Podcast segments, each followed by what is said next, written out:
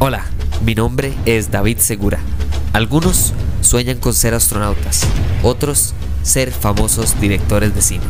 Yo en cambio sueño con hablar paja sobre cine y tecnología. Así que acompáñenme a hablar paja mientras esperamos a que Franklin Chan o Hernán Jiménez acepten mi invitación a este podcast.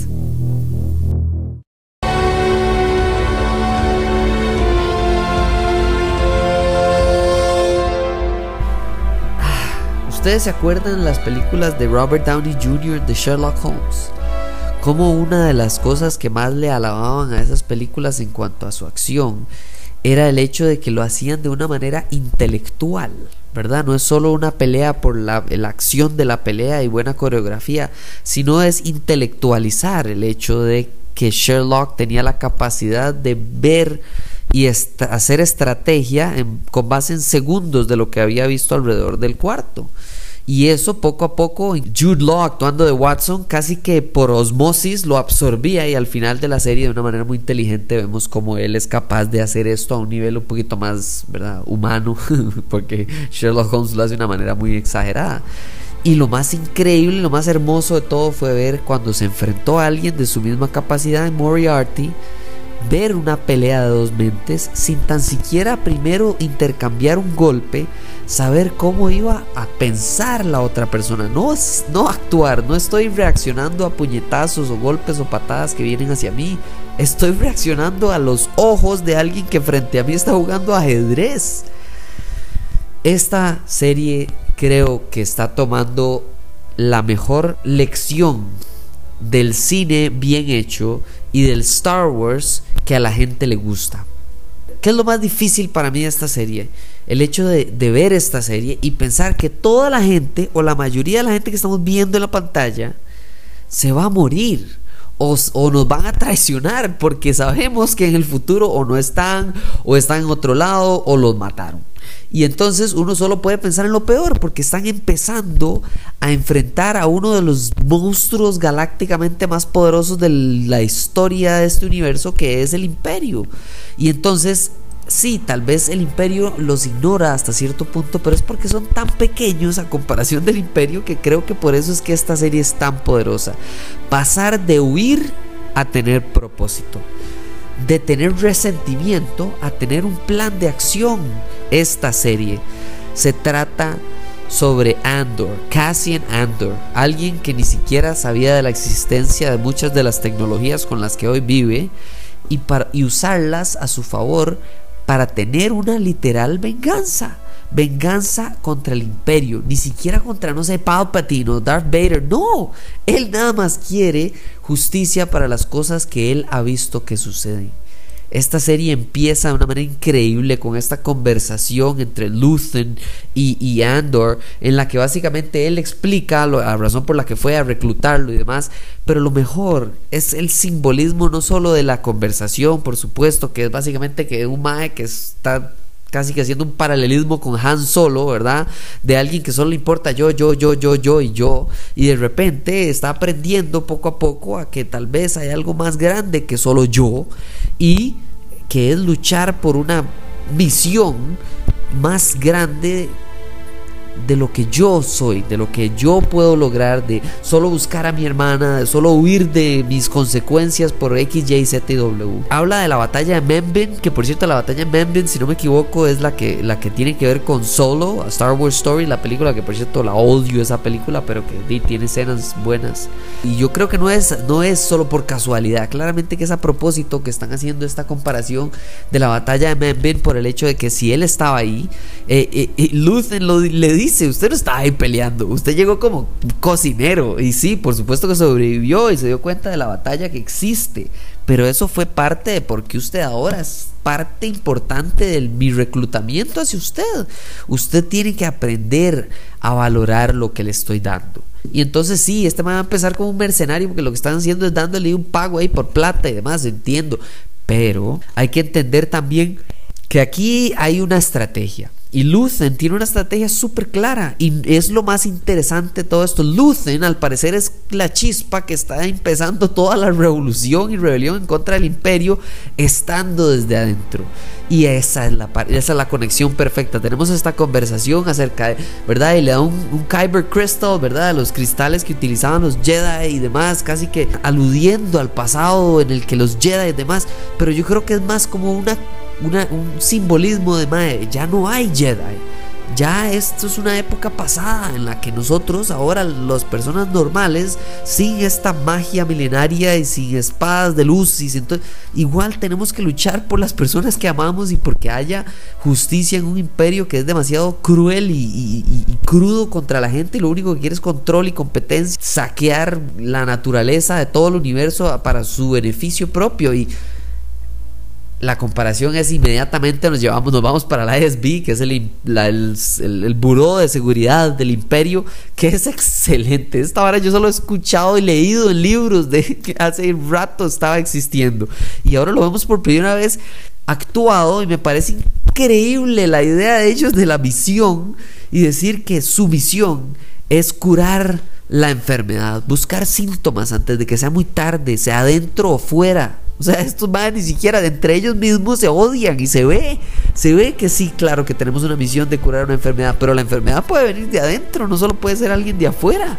Y entonces, claro, entre ellos no solo hay competencia de esta madre que se llama Miro, Miro o Mira, Miro que es la maestra que, que tiene como un sentimiento y esa es, la, comparación más hermosa y por eso así es Star Wars, porque Star Wars, el imperio siempre ha sido de hechos y, y acciones y cosas estrictas y científicas y demás, ignoran lo que tiene que ver más allá. ¿Qué es más allá de eso? Bueno, el, sentimiento, ¿verdad? La fuerza, ¿de qué es la fuerza? Y es algo muy emocional, es algo no, no, no fáctico, ¿verdad? Y, tanto así que por eso critican a Darth Vader en, el episodio 4, ¿verdad? Y le dicen, ¿usted qué cree en esas tonteras mágicas? Hasta que el madre no les enseña el uso de la fuerza. nadie cree que este madre sea más poderoso que yo, que yo tengo una posición en el imperio. Eso se ve en una mesa en la que este mae, por cierto, es excelente, hasta apunté el nombre, Partagas. Partagas es excelente. Este señor, ma, este mae es el legítimo jefe, así, el jefe hijo de Pax. ¿Me entiende? Este mae es. Sí, usted, a mí que me importa. Ya, siguiente pregunta. Usted lo está haciendo bien, a mí me importa que lo está haciendo bien. Venga para hablar de estrategia, para que usted siga haciendo esa vara bien. O sea, este mae es. Él nada más hace, él hace. Pero tiene su debilidad, que es que él solo actúa con base en hechos. Y cuando esta mae claramente, Miro tiene una idea y como que su sentimiento, mira, encontramos este artefacto que puede que conecte estas dos zonas que tienen que ver la una con la otra, con la rebelión, con etcétera, es donde yo digo, ah, aquí es donde podría estar interesante, que están ignorando lo que ella, pero ella tiene razón sin saberlo porque ahí no tiene hechos, lo que tiene es un poquito de evidencia que no es suficiente para Partagas. Excelente, increíble. Y ahí es donde vemos el control y, casi que el virus del imperio de cómo está apoderándose más y más de toda la galaxia. ¿Cómo se apodera del lugar donde fue todo lo que pasó en los episodios del 1 al 3? De agarraron, se van donde esta empresa de seguridad y les dicen, madre, ustedes son tan inútiles que felicidades. Lo que vamos a hacer es que gracias a usted ahora este sector del universo ahora está en nuestro control. Y esta vara de que los más se meten en todo lado, no solo utilizan a su favor este hecho, pero también hacen movimientos que nada más son silenciosamente eh, controladores. Y silenciosamente controladores como que, di, como que Mon Mothma se sienta a hablar con Luthen, que no puede hablar frente a su chofer, porque le cambiaron al chofer, porque probablemente es un espía. Le cambiaron a todas las personas que estaban en el banco trabajando para que espíen. o sea, es una construcción de una enfermedad de control total sobre del imperio sobre la gente.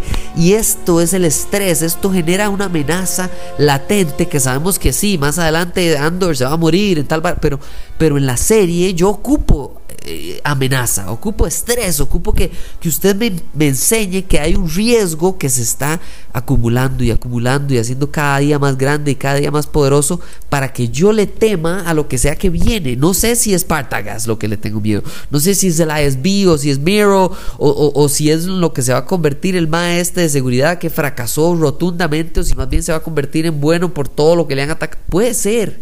Pero lo que me encanta es el estrés alrededor. Y el mejor ejemplo y con esto esto termino antes de ir a lo del plan final es la escena de Mon Mothma. Y yo sé que mucha gente tal vez no lo agarró, pero el esposo habla de que invitó en, en la lista de los invitados del esposo está Sly Moore Sly Moore es la mano derecha de Palpatine en cuanto al imperio. Es no solo supuesto, creo que si no me equivoco en los libros o en los, en los cómics, no carajo sale, pero incluso tiene sensibilidad de la fuerza. O sea, este man en serio es alguien que usted no tiene que fiarse y por algo es la mano derecha de Palpatine, o sea, la mano derecha del peor más de toda la galaxia y es, es parte del parlamento y demás. Y entonces este mal lo invita y claramente el esposo que es, es un vividor, mae. Este mal lo único que le importa es su plata, su estatus y, ya. Y, el, y la actuación de Mon Mothma, esto es más Mon Mothma que hemos recibido Rogue One y episodios, la trilogía original, todo junto, mae. Esto es excelente, excelente y me encanta y disfruto cada momento en el que Mon Mothma nos está dando todo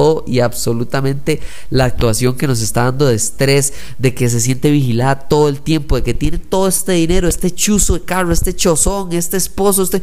Para nada, para que el esposo esté metiendo al enemigo a la casa, para que el enemigo le ponga un chofer, le cambie la gente que la tiene en el banco, no pueda hablar en paz con Lucen en su propia tienda donde sabe que está tratando de conseguir el dinero para que la revolución...